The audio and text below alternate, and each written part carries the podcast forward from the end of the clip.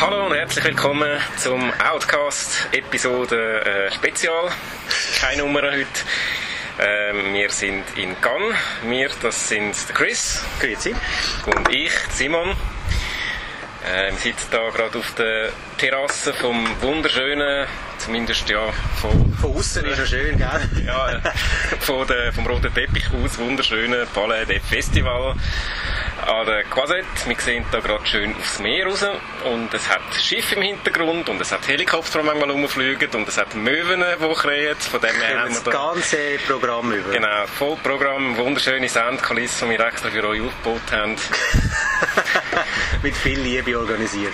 Genau, ja. Ja, wir sind äh, jetzt knapp 10 Tage an diesem Festival gewesen. Ja, 10 Tage. Ich sind- spür's. Nein, ja, noch nicht ganz 10, aber am Schluss werden es 10 gewesen. Äh, ich spüre es auch. Äh, ja, was ist so, wie geht es dir gerade? Ja, auf der Schnur bin ich, aber das ist ja nichts Neues an dem- also am Filmfestival. Aber sie haben uns auch wieder geplagt das Jahr. Also mit uns meine ich äh, alle Leute von der Presse. Weil ähm, sie haben äh, Wettbewerbsfilme alle am Abend pro programmiert. Es hat Fälle gegeben, wo Filme erst um Viertel ab 11 Uhr angefangen haben. Man hat dann aber gleich müssen dann um 7 Uhr am Morgen wieder wach sein, um äh, Billett zu buchen, die in vier Tagen äh, gezeigt worden sind. Also es ist so ein bisschen, ja, der Schlafrhythmus ist im Arsch. Ja, das gehört ja eigentlich zum Festival dazu. Aber äh, das mit dem Billetbuchen ist ja wirklich, das ist so ein, ein Dauerbrenner bei allen gewesen, die da äh, haben wollen an Screenings gehen. Früher haben wir nämlich über das Anstehen geredet, jetzt sind es die Billette, die einfach einmal am Morgen am 7. am Punkt 7. hat man eine Chance, zum zu bekommen, und zwar um 7. 00 mit 0 Sekunden. Wenn man 7. 00 und 10 Sekunden ist, dann ist schon alles ausgebucht, zumindest steht es so.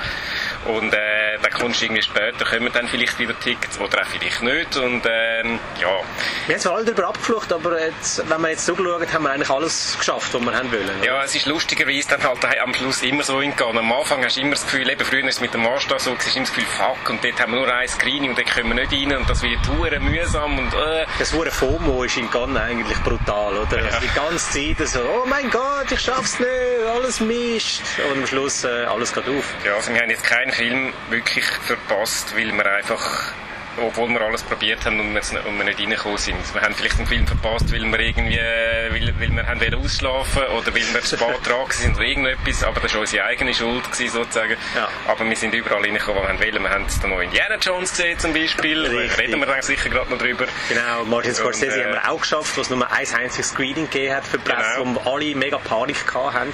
Und das hat dann noch schöne Szenen gegeben im Anstehen, weil es hat dann äh, die Schlange gegeben mit den Leuten, die Billett haben und eine separate Schlange für Leute, die noch hoffen, dass sie last minute reinkommen, wenn sie anfangen, Plätze äh, zählen im Saal, die noch nicht besetzt sind, dann lassen sie dann einfach die entsprechenden Leute rein aus dieser Last-Minute-Line. Und während die äh, zwei Stunden lang angestanden sind, haben die natürlich äh, die Ticket-Webseite malträtiert, also irgendwie alle fünf Sekunden akt- aktualisieren gedrückt und dann hast du alle fünf Minuten wieder einen jubeln gehört aus dieser Last-Minute-Schlange. So, yay! Da ist dann die Person fast von vorne in der Last-Minute-Reihe, hat dann wieder müssen raus und ist dann hinterst hinten äh, bei den Leuten mit den Billets äh, anstehen. Also das, sind, das ein bisschen, äh, ja, so ein bisschen schöne, schöne menschliche Momente gewesen. Ja, das mit dem äh, Ticket refreshen ist ja sowieso so ein Klassiker. Hast du die Seite die ganze Zeit offen mit mir auf dem Handy.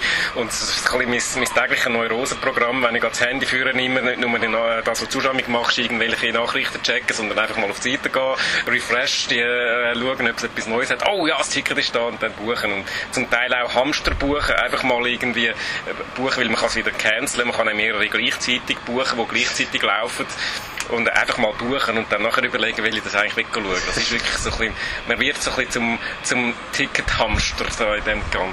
Ja, ja. Aber ja, reden wir über die Filme. Wie sind wir ja eigentlich gekommen? Genau, nicht wegen Ähm. der Billett zu den Filmen, sondern zum, wegen der Film. Genau. Ja, ähm, Du hast Indiana Jones angesprochen und äh, da sind wahrscheinlich alle am schärfsten drauf. Äh, ich könnte jetzt Leute auf Folter spannen und erst am Schluss bringen. Aber fangen wir doch an mit dem. fangen wir an mit dem Indiana Jones. Er ist schon wieder gefühlt extrem lang her. Es ist jetzt, seit wir ihn gesehen genau eine Woche her. Und seit in dieser Woche habe ich irgendwie 20 bis 30 andere Filme schon wieder gesehen. Von dem her ist, äh, genau, Indiana Jones ist auch schon gewesen. Aber, ähm, ja, reden wir doch kurz drüber. Wie hast du den gefunden? Also ich glaube, Indiana Jones äh, Zusammenfassung müssen wir nicht machen, weil es geht, es ist einfach ein neues Abenteuer von Indiana Jones. Er ist mittlerweile ein bisschen älter.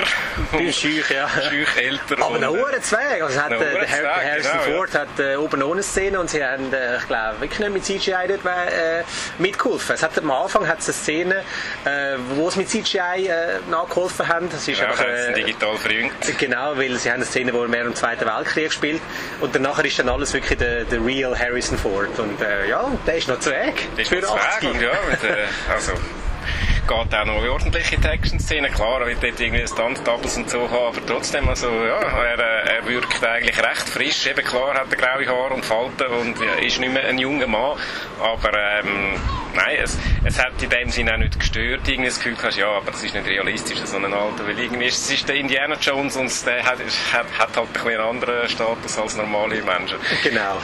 Wenn ich 80 bin, werde ich wahrscheinlich nicht mehr so können rumgumpen. Wahrscheinlich nicht, nein. Ja, also reden wir über den Film. Äh, den Inhalt müssen wir nicht groß reden, weil ähm, da macht Disney seit Monaten ein Geheimnis darum, was genau äh, der, der, Inhalt von dem Film ist und was es genau geht. Ähm, darum müssen wir das auch nicht groß spoilern. Es geht einfach, es wird wieder etwas gejagt, wo einfach mehrere Parteien wollen und äh, die Frage ist, wer kommt eben zuerst an das, äh, an das Relikt oder was es dann immer dann auch dort war. Und das hat eigentlich wieder sehr Spaß gemacht, das Ganze. Also mhm. es ist äh, eine Action-Szene nach dem anderen, es werden exotische Locations besucht. Ähm, am Anfang die Szene ähm, im Zweiten Weltkrieg ist so ein bisschen komisch, das ist ein, holpriger Einstieg, weil du siehst halt schon eindeutig, dass sie es mit CGI nachgeholfen haben, nicht nur im Gesicht von Harrison Ford, sondern es gibt so eine Szene, wo er von äh, Zugwaggon zu Zugwaggon kommt, also von den Dächern. Und das sieht urschlecht also so, die, die, die, Figur ist so obvious aus dem Computer und sie ist irgendwie ganz leicht, also bewegt sich auch nicht wie ein Mensch. Also ich sage, da sind wir beim Gollum, bei Lord of the Rings, sind wir da weiter gewesen. Ist das jetzt vielleicht wieder das Problem, dass bei äh, Disney wieder äh, irgendwelche äh, Special Effects Firma schlecht gezahlt hat oder die irgendwie mit anderen Marvel-Filmen beschäftigt sind? I don't know, aber das, das, das ist ein bisschen komisch an dem Anfang. Aber es wird ja dann zum Glück besser. Ja, der Anfang... Äh er ist ja recht lang, also eben so da die ganze Nazi-Ding-Einführung. Ich kann es eben, ich weiß, ich kann sehr gut nachvollziehen, was du meinst mit diesen komischen Szenen. Es ist ja so fast so ein bisschen comic-mäßig Ja.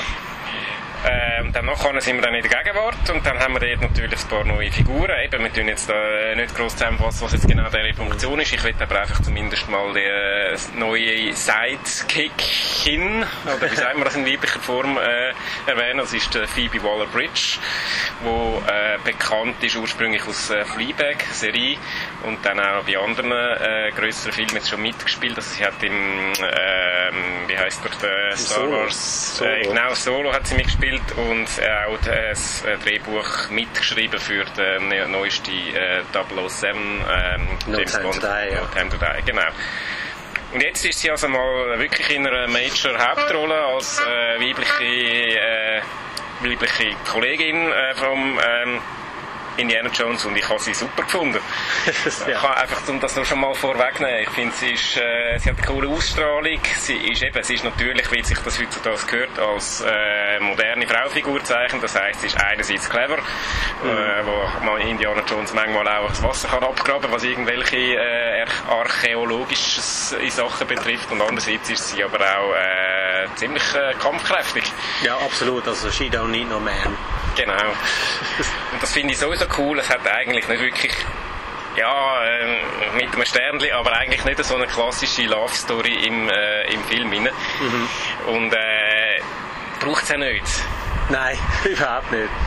Und das, das finde ich gerade auch erfrischend. Es ist wirklich einfach Indiana Jones, äh, wo äh, heute da diesen Relikt hin und her jagt und dann gibt es noch ab, abgespacede böse Nazis. Da können wir auch noch das, so viel können wir sagen, wer gespielt, der Oberbösewicht von Mats Mikkelsen. Äh, er hat jetzt glaube alle Franchises langsam komplett, oder? Es war Bond, gewesen, genau, Marvel ja. dabei, gewesen, Star Wars dabei, gewesen, Indiana Jones. Jetzt kann er dann in Rente gehen. Genau, ja. Ist jetzt ein bisschen als Bösewicht ein bisschen, oh, okay, wieder mal der Mats. Fast ein bisschen so Christoph, fast ein bisschen Christoph Waltz-mäßig, so ein bisschen, okay, also ist jetzt einfach die unoriginellste Bösewicht-Choice, die du kannst vorstellen, aber ist gleich ich meine, er macht es halt gut, er kann das. Ja. Und äh, Nazis ist auch, okay, jetzt, äh, letzten Film haben sich noch müssen überlegen, wahrscheinlich, ja, jetzt ist die Nazi-Zeit eigentlich vorbei im Film, weil der hat ja, der erste hat im 1939 gespielt und dann der zweite in den 50er Jahren und dann muss man, hat man dort die Russen ausgraben mit der komischen Kate Blanchett, Bösewichtin. Ja. Und jetzt, äh, durch so ein komischen Storyplot, hat man jetzt doch wieder die Nazis halt reingebracht. Ja. Und, äh, aber es hat, es hat funktioniert und es macht storymäßig eigentlich auch noch Sinn. Ja. Nein, super, also gehen schauen. Ja, cooler Film. Also, wir haben beide Freude gehabt und die anderen auch von unserer Crew. Von dem her ja, freuen wir uns dann, wenn der dann im Juli ist das, glaube ich, Juni, 29. Juni, 29. Juni, Juni ins Kino kommt. Genau. Ja, bleiben wir ganz schnell bei den Nazis. oh ja, gerade nochmal ein Nazi-Film, aber ein bisschen anderer. der ein weniger Spass macht. Genau. Ähm, Zone of Interest, das ist das neueste Werk von Jonathan Glazer. Der hat vor zehn Jahren seinen letzten Film gemacht. Das war Under the Skin, gewesen, da der Alien Arthouse-Schocker mit der Scarlett Johansson. Jetzt bei Zone of Interest, das ist eine Buchverfilmung und er zeigt den ich weiß nicht, das Buch ist glaube ich ein bisschen anders, aber der Film zeigt den Alltag von einer Familie, die ähm, neben dem Konzentrationslager von Auschwitz lebt. Ja, und das ist eigentlich so ganz ein normaler, schöner Familienalltag, wo sie ein ganz hübsches Gärtchen haben. Das Mami von der Familie, gespielt von der Sandra Hüller, hat sich da ähm, sich da ein schönes kleines Paradies erschaffen, eben wirklich das spießige Häuschen im Grünen. Ja, ja, voll. Nur man hat so komische Mauern und so einen Turm im Hintergrund und, und es einfach so, anstatt bei anderen Häusern hat es vielleicht irgendwelche Strassenlärm und dort ist es halt irgendwelche Lärm, der dann halt aus dem Konzentrationslager kommt. Kann man sich ja vorstellen, was das dann für Lärme sind. Und, ja. ähm, ja, der Film zeigt eigentlich ach, der Film, der, der Alltag von der Familie, wo man dann, wie wir erfahren, der Vater von der Familie ist der Kommandant von dem KZ Auschwitz. Ja. Und man sieht eigentlich nie Gewalt äh, unmittelbar, sondern man weiß es halt einfach. Und äh, was ich noch speziell gefunden habe im Film, er ist nicht wie andere ähm, Filme über das Thema so in Grautönen äh, gehalten oder in, in Sepiatönen, sondern es ist normales Bild, wenn du so willst. Es ist wirklich hochauflösend, das Bild ist scharf, farbig und so. Oder einfach das, äh, das kleine Suburbia-Home, wenn du so willst, zeigt. Und äh, darum auch wahrscheinlich auch ein Wink an, an, die heutige Zeit, dass halt einfach so jetzt äh, rechtsextreme äh, Parteien wieder auf dem Vormarsch sind und so ein bisschen auch der, der Mahnfinger schwingt und so, wo einfach sagen so, hey, äh, passet auf, sonst äh, ja, sind wir dann wieder so weit. Und es ist ein sehr unangenehmer Film. Also es ist auch mit dem Sounddesign. Also Mika Levi hat da den Score wieder gemacht, der schon bei anderen Skin für Musik verantwortlich war. Und es ist creepy bis am Bach runter ja, un, wirklich unheimlich und also eben, du hast es angesprochen, es ist ein unangenehmer Film, also auch ein extrem aufwühlender Film, das, äh, und das glaube wirklich bei allen, wir haben nachher auch den Film diskutiert, es haben nicht alle gleich gut gefunden bei unserer Delegation, wir sind beide jetzt auf der Pro-Seite. Ich habe einfach schon lange nicht mehr, gerade an einem Festival, wo du wirklich einen Film nach dem anderen schaust, äh, lange nicht mehr einen Film erlebt, der mich so aufgewühlt hat und wo mich auch irgendwie hässig gemacht hat, aber nicht hässig auf den Film, sondern hässig darauf, dass es, äh, dass, dass Menschen so etwas haben können machen damals. Also mittlerweile weiß man, äh, was passiert ist und hat es schon mal, mehrmals auch gesehen und, äh, und es ist trotzdem jedes Mal wieder. Und, und gerade wenn es auf die indirekte Art siehst und da die, die spießige Familien im Vordergrund hast, wo so, wo so tut, als wäre das normal, dass man jetzt da halt in dem wie als wäre das irgendein Schlachthaus oder so nebendran, ja okay, da werden jetzt halt die Juden vernichtet ja. und da wird es da wird's wirklich fast schlecht, aber äh, Ganz am Anfang hat es eine Szene, wo sie ähm, Kleider bekommen und sich dann darüber aufregen, dass äh, ah, sie sind immer so dünn geschnitten, die, die Kleider und so ja. und dann muss man es äh, ja, muss man noch ein bisschen, noch ein bisschen grösser machen, damit das der deutschen Familie passt und dann so, ja okay. Ja, alles, alles so indirekte Bezüge, du eben, äh, wo eben nur äh, auch kapierst, wenn du das ganze Hintergrundwissen hast, wo man heutzutage, 80 Jahre später ja hat. Also das wäre nicht ein Film, wenn jetzt jemand nichts über den Holocaust würde wissen, wäre das nicht der erste Film, den man sollte schauen weil dann, mhm. äh, dann checkt man es wahrscheinlich nicht und äh, wenn man es irgendwie, äh, dann könnte man auch irgendwie einen falschen Eindruck, also ich weiß es auch nicht. Es ist aber ein Film, der nur funktioniert, wenn man, wenn man das Wissen hat, das noch heutzutage kann vorausgesetzt werden Und das finde ich auch, also ich finde es eben ein, ein genialer Film, aber, äh, aber ich will nicht so schnell nochmal schauen. ja, ja, ist es ist ein Herzstück. Äh, ja. Aber wie du richtig gesagt hast, der Film ist wirklich geblieben. Also der hat einem auch Tage später noch beschäftigt und darum ist auch jetzt äh, meine Erinnerung noch relativ frisch an den Film. Weil Ja, der, hat meine sich, auch. der hat sich jetzt wirklich einfach etwas eingebrannt Ja. in diesen 108 Minuten. 108 Minuten ist eigentlich noch äh, eine nette Laufzeit, weil wir haben viele andere Filme gesehen, die äh, fast doppelt so lang sind. Wir haben sogar einen Film gehabt, der Ja. doppelt so lang war. Ja, willst, wenn wir mal über die langen reden. Also wir haben, glaube ich, drei, Fil nein, vier. Du hast vier Filme gesehen, oder hast, äh, also es hat, es hat, glaub, Es hat lange Filme da in Cannes. es hat mehrere Filme, die über drei Stunden sind, sagen wir es mal so. Ja. Über drei Stunden, nicht nur drei Stunden. Ähm, willst du mal mit dem längsten anfangen? Du hast den längsten gehabt, ja. Ich hatte den längst gehabt, genau. äh, zwar Occupied City von Steve McQueen, der Regisseur von 12 Years Slave, Hunger und Widows. Er hat äh, während Corona, während der Lockdowns, hat er äh, in Amsterdam wo man gefilmt, hat einfach die äh, verschiedenen Plätze und Straßen äh, auf Kamera festgehalten und hat jetzt einen Dokumentarfilm daraus gemacht. Und zwar zeigt er die Plätze, die er gefilmt hat und lässt dann ein Voice-Over darüber reden, was dann alles an diesen Orten passiert ist während dem Zweiten Weltkrieg, Amsterdam von den Nazis besetzt war. Und äh, ja, vier Stunden hat das Teil nicht müssen sein. Es hat einen schönen Moment gegeben, dass am Anfang vom Film der Steve McQueen auf die Bühne gekommen ist und uns allen erklärt hat, wo die WCs sind äh, im Kino und äh, auch ein bisschen außerhalb. Ähm, ein paar sind wirklich darum froh gewesen. Es hat zum Glück eine Intermission gegeben, also nach zwei Stunden ist dann wirklich eine Pause gewesen, 15 Minuten lang. Und ich bin bis zum Schluss geblieben einfach so zum können sagen, so, ja, macht er jetzt vier Stunden lang das Gleiche und ich kann es bestätigen, ja, er macht vier Stunden lang das Gleiche. Also es ist wirklich, da ist ein Platz, dann wird, es gesagt, wird gesagt, wie der Platz heißt und dann wird die Geschichte dazu erzählt und es ist immer die gleiche äh, Sprecherin, die das erzählt und äh, irgendwann hast du, so ein bisschen, hast du es ein bisschen gesehen und gehört, das Ganze. Es hat dann so ein paar seltsame, äh, ich will sogar sagen problematische Sequenzen, wenn er so äh, Covid-Gegner Proteste zeigt, so Leute, die sich mit der Polizei gehen, gehen anlegen, die sagen, hey, übrigens äh, Sicherheitsabstand und so, und die anfangen auf Polizisten einschlagen und so. Und währenddessen, während diesen Bildern wird irgendetwas von Judenverfolgung erzählt und so, da findest du so, nein, ist jetzt, bist jetzt zu einem Schwurbli geworden, Steve McQueen, während, äh, äh, während dem Lockdown, ich konnte da nichts unterstellen, aber es ist so ein bisschen sehr unangenehm. Und äh, ja, ich finde, es ist ein Teil, wo eher in ein Museum gehört, weißt, wo du einfach kannst, äh, in einem Raum laufen lassen und So Ausschnitt schauen amix. ja, weil es sind 130 Geschichten, die erzählt werden in diesen vier Stunden und dann kannst du einfach mal in den Raum hineinlaufen, wenn das mal sollte irgendeine Exhibition geben. Kannst für eins, zwei Geschichten bleiben und dann wieder weiterlaufen, aber dann wirklich 130 Geschichten so hören, weil visuell gibt er einfach zu wenig her. Er hat einfach Platz gefilmt in, Amsterdam und äh, gewisse sind wie leergefegt wegen Lockdown, andere siehst du irgendwie Kinder, die am fröhlich schlitteln sind und so. Es ist so, ja, kann man gescheiter selber Amsterdam mal anschauen, dann hat man ein bisschen mehr davon oder liest dann halt einfach auch ein Buch.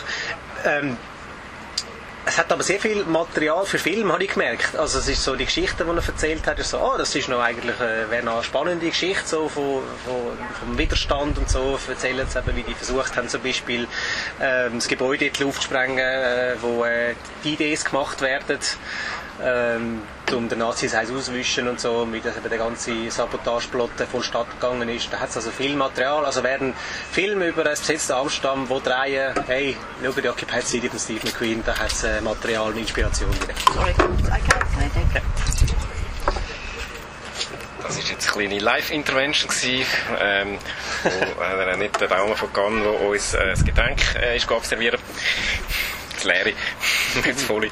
Ähm, ja, ich tu sonst kurz über meine dreieinhalb Stunden reden, die ich gesehen habe, äh, die du nicht gesehen hast. Äh, Occupied City habe ich nicht gesehen. Und danach können wir noch kurz über die beiden dreieinhalb Stunden reden, die wir beide gesehen haben.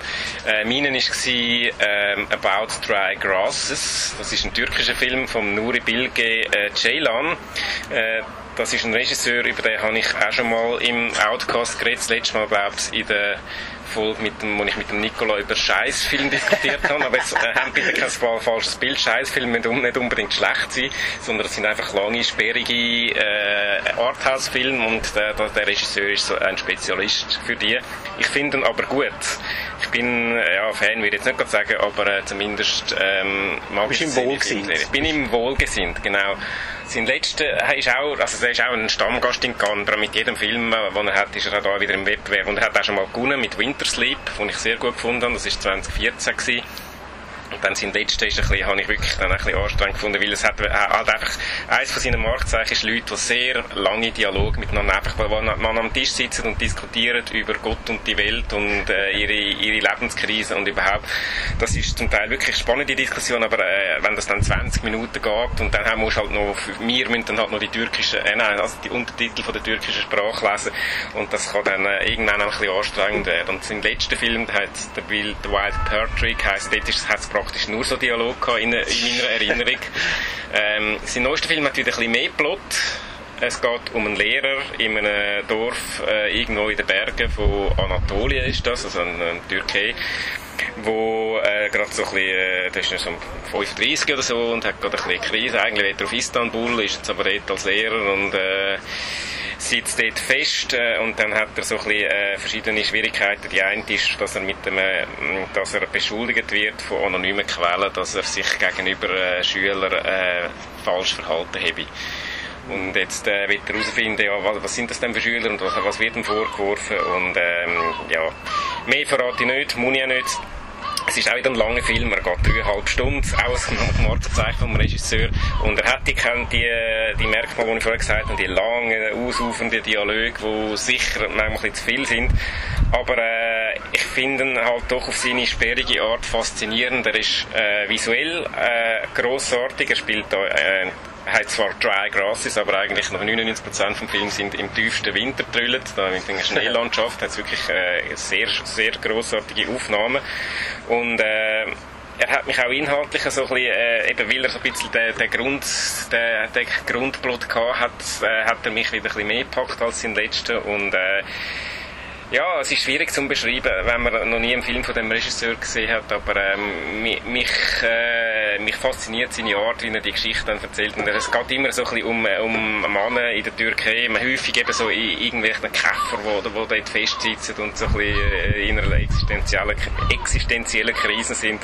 Und ähm, ja, mir hat der Film sehr gut gefallen. Was ein bisschen schwierig ist, es ist, der Protagonist ist einfach ja, wenn man es Englisch will sagen, he's a dick. Oder, he, oder, oder uh, uh, he acts like a dick sometimes. Uh, er ist, äh, er ist nicht ein Arschloch, also nicht irgendwie so Zone of Interest-mäßiger Nazis. Ich habe die Filme übrigens beide nacheinander gesehen, ziemlich heavy double. Aber er ist einfach, äh, er macht einfach Sachen, wo man Gefühl hat, nein, aber sorry, das ist einfach wirklich ein Arschmäßig. Und das ist ein bisschen, da würdest du, Chris, wahrscheinlich sagen, wenn ich dich kenne, ja, also bei so einem Charakter würde ich nicht dreieinhalb Stunden lang folgen, könnte ich verstehen, ich habe zum Teil ein bisschen Mühe gehabt, aber auf der Art eben, hat mich das Ganze doch fasziniert, vor allem auch, weil eigentlich die weibliche Hauptdarstellerin äh, für mich noch die spannende Figur war. Und das, äh, ja, hat, hat mir trotzdem noch so ein bisschen Identifikationsfiguren gegeben. Ja, About Dry Grass hat der Film geheißen. Und jetzt kommen wir zu den dreieinhalb Stunden, die wir beide gesehen haben. Der eine ist einer von den, neben dem Indiana Jones wahrscheinlich der meist erwartete. Ja. Killers of the Flower Moon, Martin Scorsese, Leonardo DiCaprio, Robert De Niro, Lily Gladstone, Jesse Plemons, also ganz viele bekannte Leute ähm, erzählen eine Geschichte, äh, erzählen von einer Mordserie aus den 1920 aus 1920er USA in dem äh, Osage County.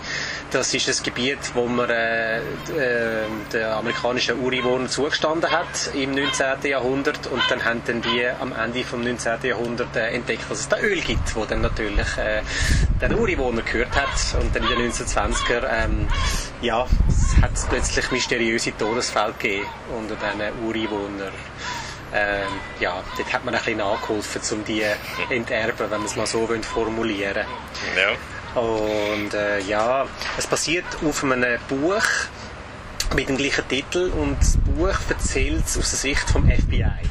Weil das ist einer der ersten Fälle gewesen, wo das FBI äh, betreut hat, einer der ersten grossen Fälle. Ähm, das FBI steht noch in der Entstehungsphase gewesen, als J. Edgar Hoover und alles und so. Das ist, äh, das ist dann gewesen. Der Film hat sich jetzt aber dagegen entschieden, die Sicht aus dem, vom FBI zu zeigen. Das Scorsese und auch DiCaprio haben Angst gehabt, da eine White Savior-Geschichte daraus zu machen, weil, äh, ist jetzt kein Spoiler, das FBI das äh, äh, den Fall gelöst hat und alles aufdeckt hat, da, den Skandal. Sie erzählen es jetzt halt einfach aus der Sicht der Täter. Also es ist ein, äh, äh, keine White Savior Story, sondern eigentlich so eine White Destroyer Story, wenn du so willst. Plus können wir auch äh, die Sichtweise über von den äh, amerikanischen Ureinwohnern ähm, ja, wie die das halt einfach äh, erlebt haben, wie dann äh, einer nach dem anderen umgeladen worden ist. Ähm, die Hauptrolle spielt Leonardo DiCaprio, er spielt so ein bisschen einen Dödel, man kann es fast gar nicht anders sagen. Also er ist wirklich dumm eigentlich, sein Ja. Charakter. sagen, sagen, okay, ist jetzt nicht die hellste Kerze. Er kommt äh, den Auftrag über von seinem Onkel, äh, gespielt von Robert De Niro, dass er doch soll, äh, da die Ureinwohnerin äh, heiraten Auftrag, sehr schön formuliert. Mit der Hoffnung, eben, wenn es dann die umlädt, dass er äh, dann äh, alles, äh, das Land und das Öl kann dann alles erben. Und äh, ja, er hilft dann eben auch ein bisschen mit, scheint das aber irgendwie nicht zu realisieren, dass er da mithilft, da seine eigene Frau eigentlich umzulassen. Seine eigene Frau und ihre äh, Geschwister, drei Geschwister, die einfach, der eine nach der anderen äh, stirbt komischerweise weg und äh, Leonardo DiCaprio, sein, ich weiß gar nicht wie sein Rollenname ist, aber äh, der, der checkt es zumindest, äh, ich glaube, bis kurz vor dem Schluss, oder äh, dann verhaftet wir nicht wirklich. Ja, das ist so ein bisschen so, du, du bist wirklich einfach wirklich der Hohlst. Ja, ähm, weil es halt eben nicht aus der Sicht vom FBI erzählt ist, ist es halt einfach mehr Drama. Das FBI kommt dann schon, aber dann irgendwie erst nach gefühlten 150 Minuten von diesen 206 sind es, glaube ich, letztendlich. Ähm, da hat bei mir jetzt in dem Film ein bisschen Spannungselement äh, gefehlt, weil wir wissen, wie die Story ausgeht, wir wissen, wo es angeht und dann hat er sich halt eben schon recht auch gezogen. DiCaprio spielt super, der De Niro ist für mich das grosse Highlight in dieser, in dieser Rolle vom, äh, vom Chef sozusagen äh, von dieser äh, Community. Ähm, ja, wie würde man ihn Ja. beschreiben? Er ist halt mal wieder so ein richtiger, ein richtiger De Niro Bösewicht. Ja, Bösewicht ist vielleicht das falsche Wort, aber zumindest ein, neg- ein äh, ja doch eigentlich schon. ja, ja, nein, ist ein Bösewicht. Also ist, ein, ist ein Geschäftsmann, der über Leichen geht. Eben ja. Und ähm, ja, und dann der Robert De Niro eben, ist jetzt, jetzt, hat jetzt viel Komödie gemacht auch und so ein bisschen leichtere Charaktere und er ist jetzt wieder so ein bisschen der, der, der bösartige Robert De Niro, der, der Gangster Robert De Niro, den er früher häufig gespielt hat. Ja. Und das, das finde ich schon recht cool. Ja. Du bist ja nicht gerade der grösste Fan gewesen. Also wir sind glaube beide aus dem Film rausgekommen und finden sind ein bisschen underwhelmed gewesen. underwhelmed, ja. Also es ist ein guter Film. Den Ja, das würde ich ich nicht viereinhalb Outnow Sterne geben. Also den kann man schauen. Aber er ist einfach, eben, man hat so ein bisschen das Gefühl, muss der jetzt so lang sein? Und ja, und die Geschichte, die hat mich jetzt einfach nicht so wahnsinnig... Also ja, es ist eben, du, du fängst dich irgendwann an empören über die Dreistigkeit, mit der da der, die Ja. Robert De Niro Charakter und dem seine Familie da eben wirklich über Leichen gehen und da die amerikanischen Ureinwohner über den Weg äh, räumen, äh, aus dem Weg räumen. Und äh, das ist ja ein Stück wahrscheinlich auch gewollt, eben, dass man da ein bisschen Schlaglicht wirft, auf was da eigentlich gemacht worden ist mit, äh, mit ihnen. Aber äh, ja, äh, ich habe dann doch irgendwie nicht recht gewusst, was ich jetzt von dem Film noch mitnehmen soll. Eben, warum er jetzt so lang muss sein, so, ep äh, so episch aufgebaut, äh, es hat sich dann zum Teil schon sehr, sehr lang angefühlt. Ja. Aber äh, Hanke eben äh, super gespielt, eben Robert De Niro grossartig, der DiCaprio ist eben so ein bisschen als, äh, als Trottel auch gut. so, ne, ich, ich weiß nicht, ob er noch eine ähnliche Rolle gespielt hat. Ich, mir fällt jetzt eher so ein bisschen smarte Rolle äh, in le- letzter Zeit in Sinn. Das ist jetzt wirklich einfach mal so ein bisschen wieder etwas anderes. Und äh, auch äh, die Wiederdarsteller, Jesse Plemons, was gesehen und aber auch die äh, Da- Darsteller, die ich natürlich jetzt wieder nicht weiss, Namen von den amerikanischen Ureinwohnern. Äh, Lily Gladstone. Lily Gladstone, genau. Auch sie habe ich sehr gut gefunden. Also Ich hätte einfach gerne mehr, mehr von ihr gesehen. Das hätte aber im Ja. Film äh, gut da. Also es hat am, recht am Anfang hat es eine Szene, wo die beiden sich eben kennenlernen und sie eigentlich ähm, am Leonardo DiCaprio Character einfach den Kopf rührt, äh, Coyote likes money oder loves money. Halt einfach Ja. so, sie weiß eigentlich vom ersten Date an, wer sie sich da äh, ins Haus holt. Dass das Ja, und wahrscheinlich ist- nur aufs Geld aus ist. Und sie ist ihm ja eigentlich intellektuell überlegen. Das, Ja. das merkt man auch gerade am Anfang. Und ja, das, das stimmt, da kommt sie irgendwann ein bisschen zu kurz. Wobei zu kurz, sie hat ja schon ihre Szene. Und wenn du alle würdest zusammenrechnen, wäre das eine normale Präsenz in einem Film. Aber so im Film, der dreieinhalb Stunden geht, ist es dann eben doch wieder nicht so wahnsinnig viel. Und das ist ein bisschen schade, das stimmt. Aber äh, ja, es ist cool. Also, Es ist halt auch mit der Erwartung gewesen, oder? Martin Scorsese kommt 200 Millionen Dollar von Apple über, ähm, ist zwar von Apple produziert, wird aber offiziell in die Schweizer Kinos kommen am 19. Oktober. Ähm, ja, von den 200 Millionen Dollar habe ich jetzt nicht so viel gesehen auf Ja. der Leinwand. Ähm, ja. Du eben, kann man schauen, aber also, halt einfach so ein bisschen ähm, die Erwartungen versuchen wir jetzt ein bisschen zu steuern. Himmel, also, nicht gerade in den Himmel auf mit der Erwartungen. Zum, zum einen das und zum anderen einfach wirklich äh, wissen, hey, du wirst dich einfach drei Stunden lang empören drei Stunden plus lang und du wirst nicht, äh, die Fingernägel werden nicht leiden, weißt irgendwie so, oh, was wird eigentlich passieren, sondern es ist eigentlich ziemlich von Anfang an klar, was passiert. Es ist mehr ein Drama. Gehen von einem Drama aus, nicht von einem Thriller. Genau.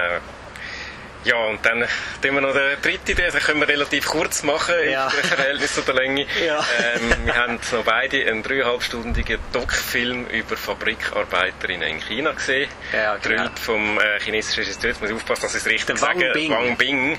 Ja.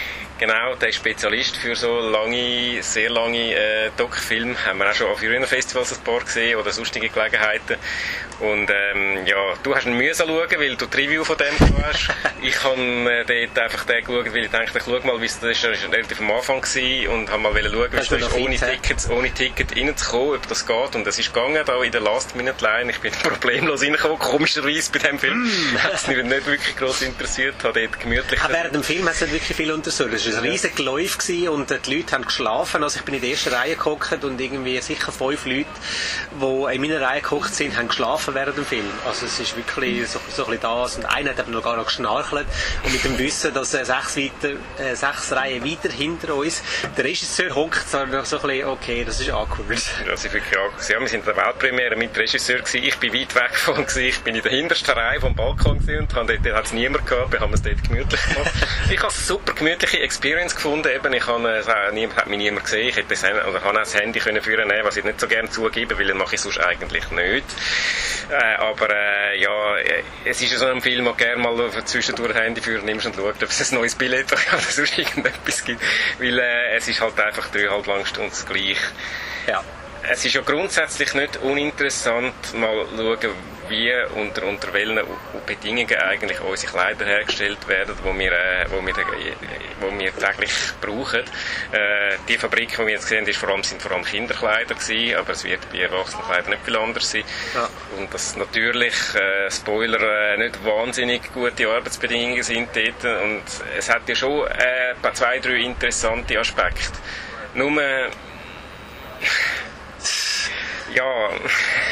er kommt, er kommt jetzt viel hin und her. Also es ist eine riesige, riesige Industrie. Zilli heisst die, die Ortschaft, wo wirklich äh, Tausende, aber Tausende von, äh, äh, von diesen von diesen Nähateliers dort sind, wo dann halt einfach die Kleider zusammengenäht werden und du siehst halt äh, mehrere von denen und er zeigt nicht irgendwie einen, den, den, den Arbeitsschritt irgendwie vom äh, hey, da kommt jetzt der Stoff und äh, das ist dann äh, das Stück im Laden, sondern du siehst immer eigentlich sozusagen den gleichen Prozess, also immer wie es zusammennäht und weiter und einfach dann miteinander schwätzen. Es gibt dann noch Szenen mit Lohnverhandlungen und so aber nie der gleichen Firma, also er, er kommt immer so ein bisschen hin und her.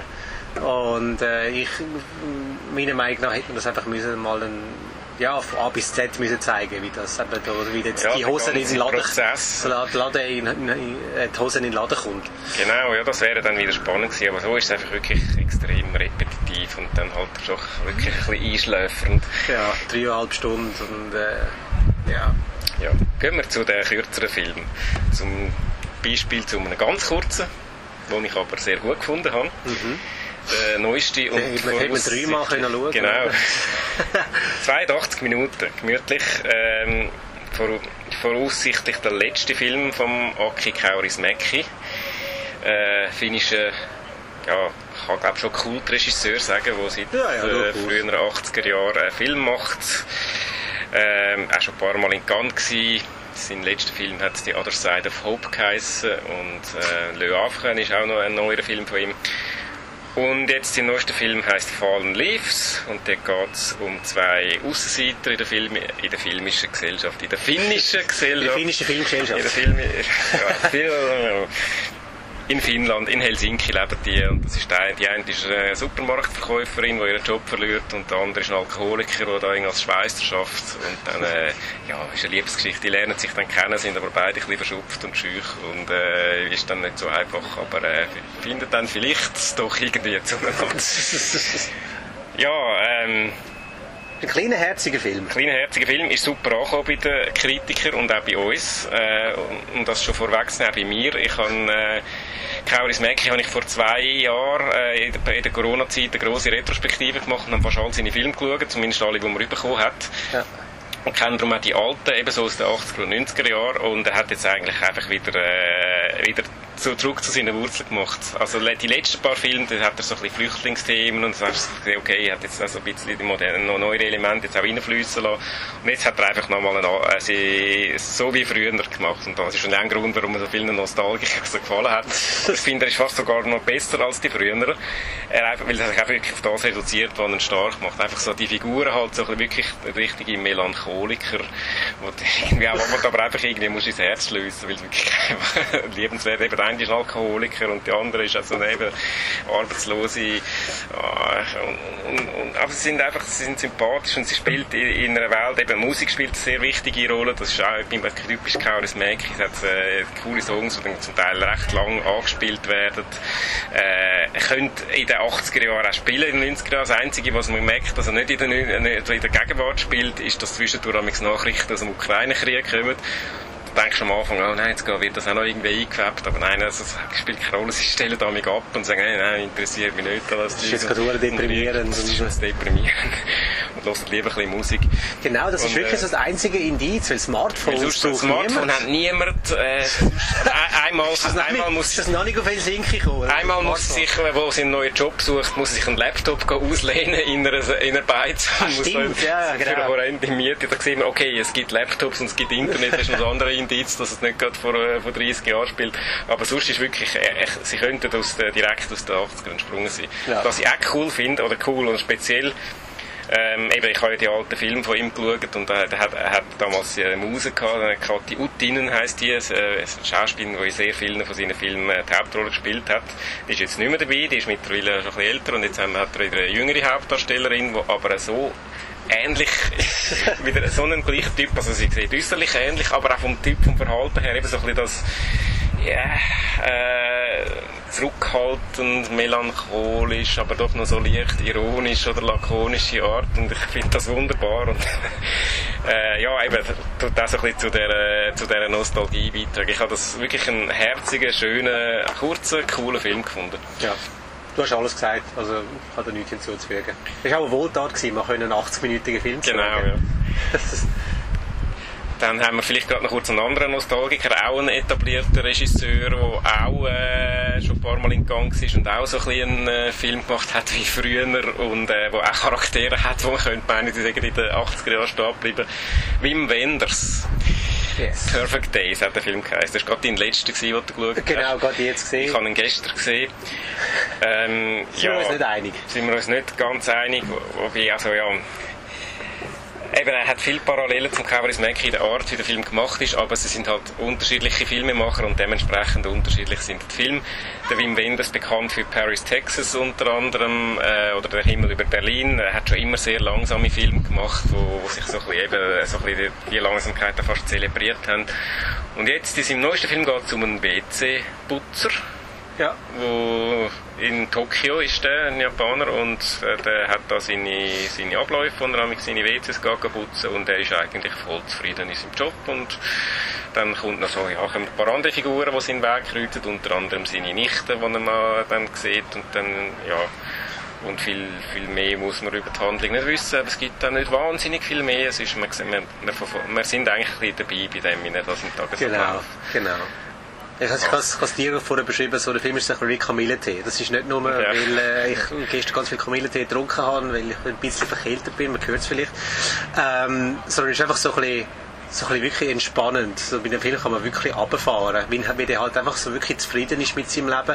Man muss übrigens nicht Angst haben vor diesen WCs. Ich weiß nicht, ob das Japan Usus ist oder so, aber jetzt im Gegensatz zum Palais de Festival sind die nicht so völlig, äh, ja, es ist, es ist ein, wenn man, äh, die WCs ist das Trainspotting auf der einen Seite hat, ist, sind da die WCs in dem, äh, in dem Tokio so auf der anderen Seite. Also wirklich, äh, dann wird anscheinend immer auch von denen, die das brauchen, immer einigermaßen sauber hinterlassen lassen und dann muss man nur so ein bisschen WC-Rollen wegräumen und so. Also man muss jetzt da nicht Angst haben, dass, wir, äh, dass man jetzt da wirklich einem, einem Typ zwei Stunden lang beim WC-Putzen zuschaut, wo es einfach dann schlecht wird oder so, sondern die WCs, die sind super ja, ja, hinterlassen von denen, die sie gebraucht haben. Das genau, war ein, ja. ein bisschen überraschend. Gewesen. Also er ist weniger grusig, als man jetzt könnte meinen, wenn es sagt, es geht um einen WC-Putzen. genau, genau. Einfach so das als, als Warnung. Ähm, bringen das nicht als Argument, warum wir die Kinder nicht schauen.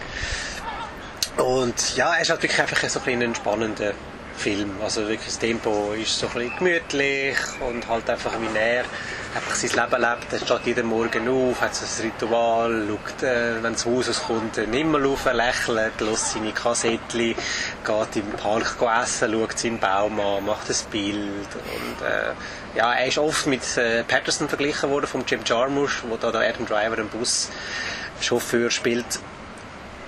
Sehe ich auch.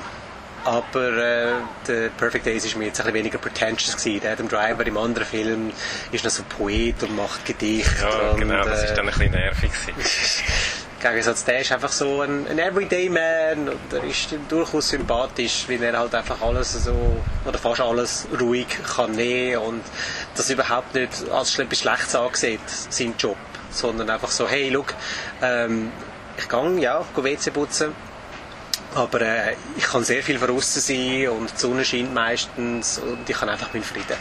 Mhm. Und der Frieden, den der Mann hat, transportiert der Wim Wenders eigentlich sehr schön in seinen sehr entspannten Film. Ja, ich habe ein bisschen Mühe mit dem Frieden. Ich muss aber auch sagen, ich habe wahrscheinlich nicht zur besten Zeit geschaut. Äh, ich habe am Tag, die Nacht voran etwa viereinhalb Stunden geschlafen, weil ich halt auch, ich auch wieder so einen Fall, einen späten Film und dann noch essen und dann noch eins trinken und dann noch heim und am nächsten Morgen wieder aufstehen. Ähm, ich bin äh, ungeduldig und ich habe es ehrlich gesagt langweilig gefunden. Ich muss aber auch sagen, äh, eben du hast ihn jetzt gut gefunden und auch unser Kollege der Janik, der die Review geschrieben hat, hat einen sehr schönen Text darüber geschrieben, eben über so ein bisschen die kleinen Feinheiten, die der Film eben ausmacht. Und äh, ist so ein Fall gewesen, dann lese ich die Review darüber und muss sagen, ja doch, eigentlich hat schon etwas, ich sehe den Punkt und äh, ich kann verstehen, dass man den kann gut finden und äh, vielleicht, eben vielleicht er in einem anderen Zustand würde schauen würde, aber hätte ich mehr Geduld, äh, fände besser. So wie ich es jetzt äh, gestern gesehen habe, habe ich wirklich so ein bisschen, äh, es passiert nichts, es ist wirklich, äh, geht auch recht lang zwei Stunden. Ja. Und ähm, ja, ich bin, äh, ich, ich habe nicht, ich habe jetzt nicht so viel können rausnehmen aus dem Film. Aber eben, also äh, er ist trotzdem, er ist glaube trotzdem äh, sehenswert. sehenswert ja. ja. Das kann ich, kann ich, so viel kann ich zugestehen. Also kann man sich sicher anschauen. Ja, Thema sehenswert. Ich, wir haben jetzt schon 40 Minuten haben wir schon geredet und ähm, es gibt noch so viele andere sehenswerte Filme. Hast du noch irgendwelche Highlights, die du auch noch willst, äh, rauspicken Highlight ist nicht unbedingt, aber man müsste ja schon noch schnell über den Wes Anderson reden. Er hat äh, einen neuen Film namens Asteroid mhm. City, auch äh, heiß erwartet gewesen. Eine Tonne von Stars dabei, Scarlett Johansson, Tom Hanks, Brian Cranston, äh, Jason Schwartzman spielt die Hauptrolle. Ähm, ist ein bisschen ein verschachtelter Film. Trailer und auch das Promomaterial zeigen uns hauptsächlich die Geschichte aus Asteroid City, wo ein Stargazer Convention äh, stattfindet wo äh, fünf äh, Smarty Pants Kids äh, für ihre Erfindungen sollten ausgezeichnet werden und dann kommen die, äh, wird die Stargazer Convention unterbrochen durch einen Besucher, der von ganz weit weg kommt, um es ein bisschen äh, ja, so zu umschreiben. Ähm, Genau, und dann geht es so ein bisschen darum, eben, wie halt die, die Kids dann einfach wieder schleuer sind als die Erwachsenen. Etwas, äh, wo Wes Anderson schon bei Moonrise Kingdom hat, im Film von 2012.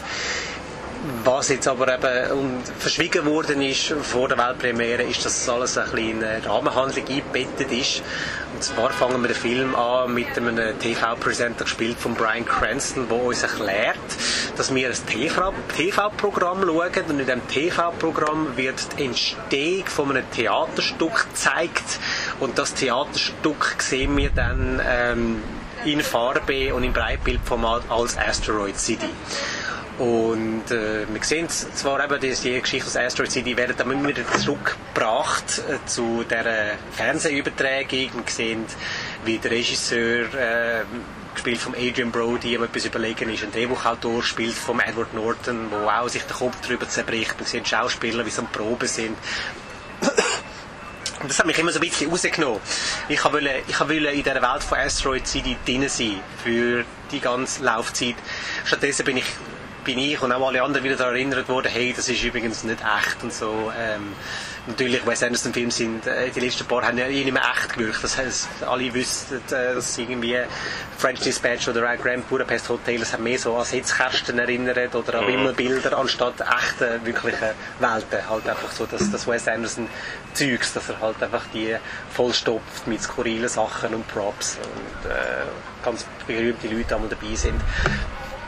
Ja, von dem her hätte ich eben sehr gern ähm, wäre ich halt mehr in dieser Welt drin gewesen, anstatt eben immer zu erinnern werden, dass wir das Theaterstück eigentlich schauen. Ja, es ist noch interessant. Ähm, also ich bin eigentlich grundsätzlich genau gleicher Meinung. Ich habe ein bisschen Mühe gehabt mit dieser Struktur, von, äh, eben dem, von die Rahmengeschichte ein bisschen, äh, so ein bisschen komisch gewesen. Es ist noch interessant, es hat noch einen anderen Film an dem Festival gegeben, auch im Wettbewerb, wo, äh, das ist äh, von Nanni Moretti, das hast du jetzt du nicht gesehen, Il Sol mhm. dell'Avenire, da geht es auch so um einen Regisseur, der einen Film dreht. Und dort ist es eben unterschiedlich so, dass ich eher die, den Film im Film so ein bisschen überflüssig gefunden habe denke, ich will eigentlich Dramahandlung interessiert mich mehr ja. als der Film. Und beim Wes Anderson ist es eben genauso, dass mich der Film mehr interessiert, als das Asteroid City. Und ähm, ja, sonst hast du eigentlich du alles Relevante gesagt. Ich finde es ein guter Film, ein schöner. Und hat, hat zum Teil ein paar coole Jokes, Meta-Jokes, die er dann daraus generiert. Aber alles in allem ist es dann eher so ein bisschen, ein bisschen intellektuell verkopft, wo irgendwie so ein bisschen, ja, ich weiß nicht genau, was jetzt da muss, äh, was jetzt so damit will, will ich sagen. Und es ist nicht mehr einfach nur so ein bisschen cool, sondern so ein bisschen ähm, ja, muss ich jetzt da etwas verstehen? Oder muss ich irgendeine Botschaft? Und ich weiß ja, ich ja, weiß, was du meinst. Verkopft ist ein sehr gutes äh, Wort, um, um den Film zu beschreiben er ist aber schwierig zugänglich. Also es ist nicht irgendwie, wo ich jetzt meine Mami könnte mitnehmen und sagen, hey, schau da, neue Wes Anderson Film, ist wie Grand Budapest Hotel und so. Nein, das ist es eben nicht. Das ist halt wirklich mhm. eben mit dieser Rahmenhandlung macht er sich unnötig kompliziert. Ähm, so, ja. Natürlich macht er dann eben auch so Parallelen ähm, zwischen Asteroid City und der Entstehung von Asteroid City. Also, Trauer ist ein grosses Thema und sich einander äh, aufhelfen und etwas gemeinsam erschaffen, zusammen schaffen und all diese Sachen. Das, das, das bringt dann schon alles unter einen Hut und darum finde ich der Film letztendlich auch gelungen. Ähm, ich muss aber auch ehrlich sagen, ich habe mit der French Dispatch mehr können anfangen. Auch wenn ich mm. nicht alle von diesen drei Stories toll gefunden habe, ich habe immer noch ein bisschen Mühe mit dem Timothy Chalamet, äh, mit dem Timothy Chalamet Teil, der für mich halt einfach so recht schleppend war. Ähm, ja, von dem her immer noch gut, aber er muss langsam, langsam aufpassen.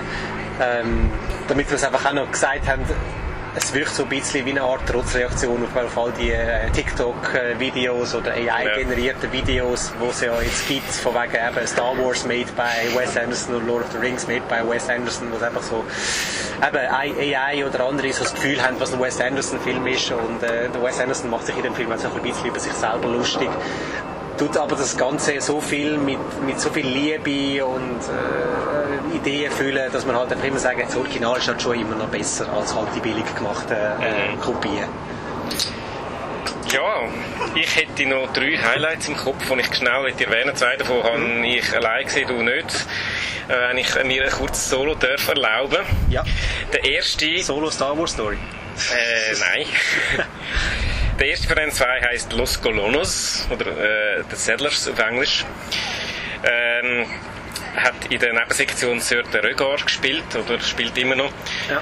Das ist ein äh, Western in Südamerika und zwar im äh, Feuer- oder Feuerland, also dort im, im südlichsten Zipfel von Südamerika spielend, äh, im Jahr 1901, wo ein, äh, so ein äh, Großgrundbesitzer drei Cowboys slash äh, sonst äh, einfach irgendwelche Gestalten losschickt, um sein Land äh, von den Indios befreien, in Anführungszeichen befreien. Mhm ist aufgezogen als Western und auch unverkennbar inspiriert von der Italo-Western, äh, von einem Sergio Leone zum Beispiel. Ähm, also das ist auch so, äh, fängt schon an mit irgendeinem roten Titelvorspann und auch mit einer sehr dominanten Musik, die mich schon so ein bisschen an Ennio Morricone erinnert hat. Auch von der Geschichte her, das ganze Ding mit dem so ein bisschen, äh, das, das Land irgendwie, das, das brachliegende Land erschliessen und dabei über Leichen gehen, ist auch so ein bisschen, äh, auch, spielt man das jetzt vom Tod, also Once Upon a Time in the West ist ja, auch so Flower Moon. Gears of the Flower Moon auch, genau, das wollte ich auch noch sagen. Äh, jetzt um eine, eine Connection zum Film an diesem Festival herstellen. Und äh, ist aber viel kürzer, geht nur eineinhalb Stunden, super. Und ähm, Und gleichzeitig tut er aber eben auch, so ein bisschen das, äh, auch das Thema nochmal an äh, Mord, also man muss so sagen, Mord an, an Ureinwohner zum, äh, und eben über Leichen gehen, äh, tut das auch nochmal thematisieren, also von dem her auch noch so ein bisschen kritischer Blick auf die Vergangenheit. Ich habe natürlich cool gefunden, ich bin ein Fan von Italo-Western, von Ennio Morricone, von Sergio Leone und dann habe ich natürlich Freude gehabt, so einen Film zu schauen.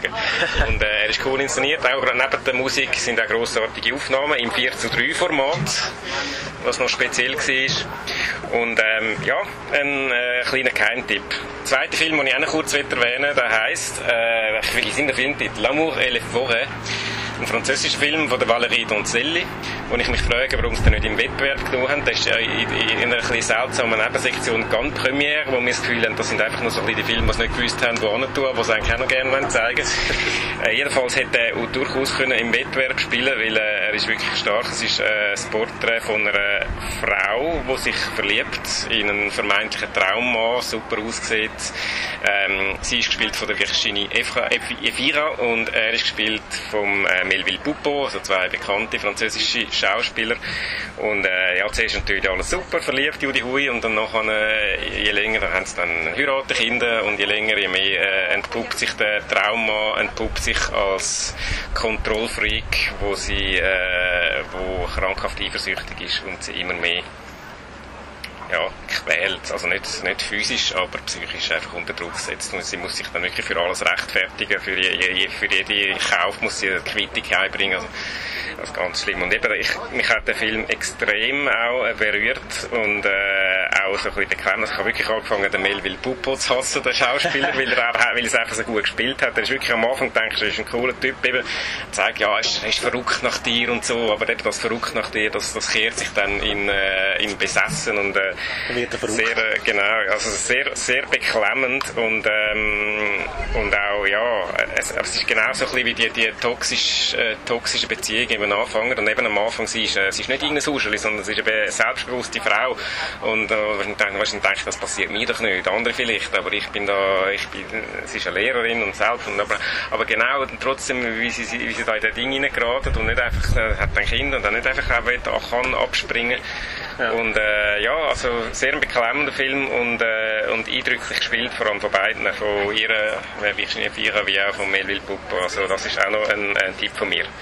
Regisseurin heißt Valerie Donzelli. Sie ist auch schon mit anderen Filmen bei uns im Kino gewesen, wo ich jetzt gerade den Titel nicht mehr weiss, aber äh, könnt ihr sicher anschauen. Ähm, ja, dann ähm, ja, willst du mal wieder etwas sagen?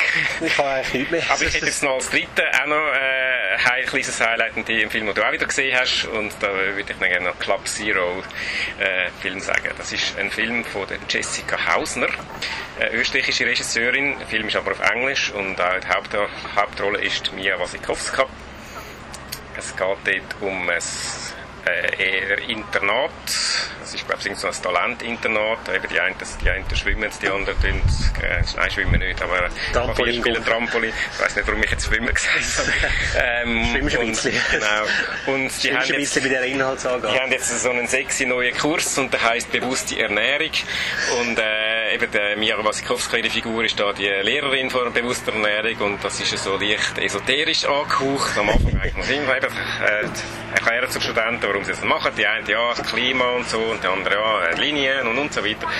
Und, und einer ist noch dabei, der den Kurs einfach macht, weil er da für sein, für sein Ding, für, äh, man braucht noch die Credits da für sein, für, seine, für sein Stipendium oder was auch immer. Und, ähm, ja, dann machen die den Kurs und am Anfang ist alles okay, die Eltern haben Freude, ja, bewusst die Ernährung ist super und so und dann wird das aber immer ein bisschen extremer und sie essen immer weniger und äh, genau. es wird dann langsam ein bisschen suspekt. Bis dann eben bei Zero sind. Genau, und der Club Zero ist dann eben da der ominö ein ominöser Club wo, von Leuten, die Zero sich ernähren. ja, ein Film, der mittelmäßig angekommen ist, da, wenn man bei den Kritikern äh, Spiegel zum Beispiel, wo du, du ja machst, und, äh, oder wir machen, und äh, auch sonst, da bin Gunn, äh, wird beim Screen Kritikspiegel ist auch ganz schlecht weggekommen. Ich habe ihn cool gefunden. Ja, ich habe ihn auch. Und zwar, ich mag, grundsätzlich mag ich äh, die Art, wie Jessica Hausner Film macht. Ihr letzter Film war äh, Little Joe. Gewesen. Das ist so von der Art ganz ähnlich. Also ein bisschen äh, leicht schräge, äh, schwarzhumorige Inszenierung, wo immer so dissonante Musik zwischendurch so, wo, wo dich irgendwie so ein bisschen musst unangenehm fühlen, aber doch eben immer so ein bisschen mit einem leicht äh, sarkastischen Einschlag äh, überkommt. Und das ist da auch so. Und das finde ich gerade grundsätzlich schon mal cool gefunden. Ähm, Hast du da Einsprüche? Nein, bis jetzt nicht. Also es ist so ein Film, wo ich nicht weiss, so, okay, soll ich jetzt lachen oder lieber nicht? Hat einfach, es ist wirklich ein unangenehmes Schauen, aber halt wie beim Ruben Östlund auch ähm, so Sachen, die kannst du laut rausgrölen. Also, ja. ähm, äh, du überlegst schon ein paar Sachen und so während dem Schauen, auch wenn es dann natürlich irgendwann absurde äh, Ausmaße nimmt. Was ich spannend gefunden habe, ist äh, Mia Wasikowska, ähm, ihre Rolle. Ich habe noch ein Interview mit ihr führen, das wird dann äh, zum Schweizer Kinostart veröffentlichen, dass äh, sie hat ihre Rolle von der Lehrerin, die den Club Zero dann ins Leben rufen ähm, sie hat dann eigentlich vom Drehbuch her eher so als Bösewichtin angelegt. Und äh, die Regisseurin Jessica Hausner hat gesagt, nein, nein, du ähm, spiel sie normal, also weißt nicht irgendwie so äh, händeringend und lachend oder so, sondern halt einfach so, nein, einfach neutral. Und äh, das, das, das, das verleiht der Figur so ein eine spezielle Aura. Ja, und das, dadurch hat, vielleicht ist das ein Grund, warum mir äh, der eine nicht gefallen hat, dass, da, dadurch hat der Film nicht wirklich so eine klare, du kannst nicht klar einordnen, ist, findet er jetzt das gut, was die machen oder nicht? Ja. Weil, weil äh, es ist schon so satirisch überspitzt, dass man merkt, okay, also das kann nicht, das kann, das kann nicht ihr Ernst sein. Das kann nicht ihr Ernst sein, aber es ist nicht einfach der mir, was eine Figur ist. Nicht, ich, ich habe ja gedacht, vielleicht, oder es kommt dann irgendwann so Szenen, wo, wo sie siehst, da ein Steak oder Hamburger essen und so, du siehst, okay, das ist verlogen, Wasser predigen und Wein trinken, aber es ist eben nicht so. Sie scheint das wirklich zu glauben und schon damit happy zu sein. Und das macht den Film wahrscheinlich auch so ein bisschen leicht irritierend und man nicht recht weiss, ja, aber Moment mal, was ist denn jetzt seine Haltung? Ich glaube, aber... Äh, Eigentlich ist es ja klar, am Anfang hast du ja eine Tafel, die eben erklärt und so, dass, äh, ich weiss jetzt nicht mehr genau, was auf der Tafel gestanden ist, aber es ist einfach so, es wird gewarnt von wegen, ja, was, genau. was, was, jetzt wird kommen. Eben, es ist halt, es ist natürlich auch ein heikles Thema. Ich meine, es geht um Essstörungen, ja. Essverhalten und, und wie er dann da den Bogen schlägt äh, und das dann so ein bisschen, äh, eben so ein bisschen absurde Ausmaß ausnimmt, das kann leicht... Ja, und, und so ein bisschen in die Schwurbeleck äh, Ja, geht, genau, in Richtung Schwurbeleck und das kann natürlich leicht auch äh, so interpretiert werden, dass man das, dass das ein bisschen lächerlicher zieht. Ich finde es aber nicht. Ich finde, er macht es nicht lächerlich, sondern äh, er, er, oder sie, Jessica Hausner, die tut das einfach auf ihre, auf ihre so ein bisschen leicht, eben sarkastische Art inszenieren und darstellen, ohne jetzt irgendwie am Schluss zu sagen, und übrigens im Fall äh, Essstörungen sind schlimm und äh, Verschwörungstheorien auch. Das muss es gar nicht, weil äh, der Film steht so für sich und, und finde ich so, so gut so. Ja, es ist ein Film, wo sie, wo sie irgendwie dem Zuschauer würde sagen, und so, und jetzt diskutierst du irgendwie so. Genau, ja. Das ist, äh, das ist meine Haltung und so, sondern so. Du bist, du bist erwachsen, ja. du bist, also, natürlich nicht alle, die den Film werden schauen, aber so, aber du kannst selber denken. Und äh, jetzt denk mal darüber neu, was du jetzt gesehen genau, hast. Ja. Und dann äh, hat es noch so eine unappetitliche Szene in der zweiten Hälfte im Film. Ich sage jetzt nicht, was dort passiert, aber äh, unappetitliche Szenen können, glaube ich, auch ab und zu dazu entgehen, wenn man an letztes Jahr denkt, beim Östlund. Ähm, ja, das lassen wir, glaube ich, einfach mal so stehen. So Leute, die nicht gerne grusige Szenen haben, ist vielleicht nicht gerade der Ideal. Es ist nur eine ich eigentlich. Könnt, aber, könnt dann aufs WC gehen. Genau, ja. das wäre dann die Szene, wo man kurz kann austreten kann. ähm, ja, das für mich auch noch ein weiteres kleines Highlight. Jetzt, ähm, ja, haben wir Stunde geredet. Hast du noch andere Filme im Kopf, die du findest, unbedingt müssen wir da auch noch erwähnen? Nein, das kommt ja dann alles irgendwie auch ins Kino und wird dann dann besprechen. Genau. Du, hast, mit Austreten gerade vorher ein schönes Stichwort gebracht. Sagen wir, wir treten jetzt eben langsam auch raus. Wir haben dann die genau. nächsten Filme. Wir könnten jetzt noch, wir nehmen das auf, einen Tag bevor die Goldene Palme verleiht wird. Ähm, wird das, ihr gehört das vermutlich erst, nachdem schon klar ist, wer gewonnen hat. Und darum verzichten wir jetzt darauf, da grosse Prognosen zu machen. Ich glaube, als Favoriten, jetzt nicht nur bei uns, sondern allgemein gelten of Interest, Zone of Interest der, der Wenders und der Kauris Mäcki. Die sind so ein bisschen, sind auch, eben auch bei den Kritikern super angekommen. Zone of Interest noch ein bisschen kontrovers und äh, Wenders und äh, Kauris Mäcki relativ einhellig. Lob. Von dem her äh, könnte es sein, vielleicht, dass einer von diesen drei gönnt, aber wir reden jetzt nicht groß, weil ich könnte nachher eh und sagen, äh, ist alles anders aber äh, jedenfalls, äh, hast du noch ein Fazit oder irgendetwas zu dem Cannes Filmfestival, wo du dann dich in einem Jahr noch magst daran erinnern, das ist dort jetzt in dem 2023 speziell gewesen? Ähm, es ist äh, die Rückkehr zur Normalität gewesen. Mhm. auch von den Film her, 2022 hat auch schon ein, ein relativ gutes Line-Up gehabt, aber jetzt hat man wirklich das Gefühl, dass eben nach dem ganzen Corona-Zeug jetzt auch Gunn und äh, die Filmbranche wieder im Aufwind sind. Also du hast die grossen Regisseure gehabt mit den heiß erwarteten Filmen. Ähm, es hat Partys gegeben, es, äh, Restriktionen hat es nichts mehr gehabt. Und, äh, ja. Alles wie früher. Alles wie früher. Also wirklich. Im letzten Jahr hast du ein bisschen so daran erinnert, hast du noch eine Erinnerung gehabt. Ja, genau. So. Aber jetzt äh, ist eigentlich alles, alles wie früher. Das ist doch ein schönes Alles wie früher, in den guten alten Zeiten. Genau, die Schulen völlig im Seich sind und immer noch zu wenig schlafen und FOMO haben bis, bis hinten runter. ja, also wir, ja, es macht, aber es macht Spass. Eben, ich finde, wir haben coole Filme gesehen, wir haben ein paar nicht coole Filme gesehen, aber das gehört dazu und es ist wieder, Genau. ja, wie früher eben, ein klassisches Cannes Filmfestival. Jetzt haben wir den letzten Tag, wir sehen jetzt dann heute Nachmittag noch zwei letzte Wettbewerbsfilme, die wir noch nicht gesehen haben und nachher können wir dann unser persönliches Fazit noch schriftlich, tun wir wahrscheinlich auch noch irgendetwas dann auf Outnow publizieren und selbstverständlich könnt ihr unsere ganz, ganz, ganz, ganz, ganz vielen Reviews, die wir geschrieben haben und noch schreiben werden, ähm, auf outnow.ch lesen. Im Dossier GAN 2023 ist alles gesammelt. Wir haben auch noch ein Tagebuch geschrieben. Also von dem her äh, könnt ihr euch da ein bisschen verweilen und ähm, ja, wer jede einzelne Review gelesen hat, gelesen, gelesen hat, kommt noch ein extra äh, Kleberli von uns über. Oder eine extra Auszeichnung, eine persönliche Menschen nächstes Mal. Whatever. whatever. Ja, jedenfalls, ähm, ja, ist es das gewesen. Ja, berühmte letzte Worte. Jetzt müsste ich noch so schön abmoderieren, wie das der Nicola amig macht. äh, Outnow gibt es überall, auf, wo, oh nein, der Outcast gibt es überall, wo es Musik, nein, wo Wo's Töne gibt. Wo es Töne gibt, so macht er genau. Ich, ich, ich verzichte, glaube ich. Ich kann es nicht so gut. Also ich, ähm, ja, hört es auch bei der nächsten Episode, bei der regulären Episode, Nummer Nein, Sowieso. Sowieso. Mach wieder mit. ja, wir sind ein bisschen durch, aber wir sind äh, am Festival, das ist alles entschuldigt. Äh, es hat uns gefreut, dass ihr zugelassen habt und ähm, ja, bis zum nächsten Mal. Alle Prochaine, genau. Wir sind ja dann Frankreich wahr. Jawohl. Au revoir. Au revoir. Tschüss. Tschüss.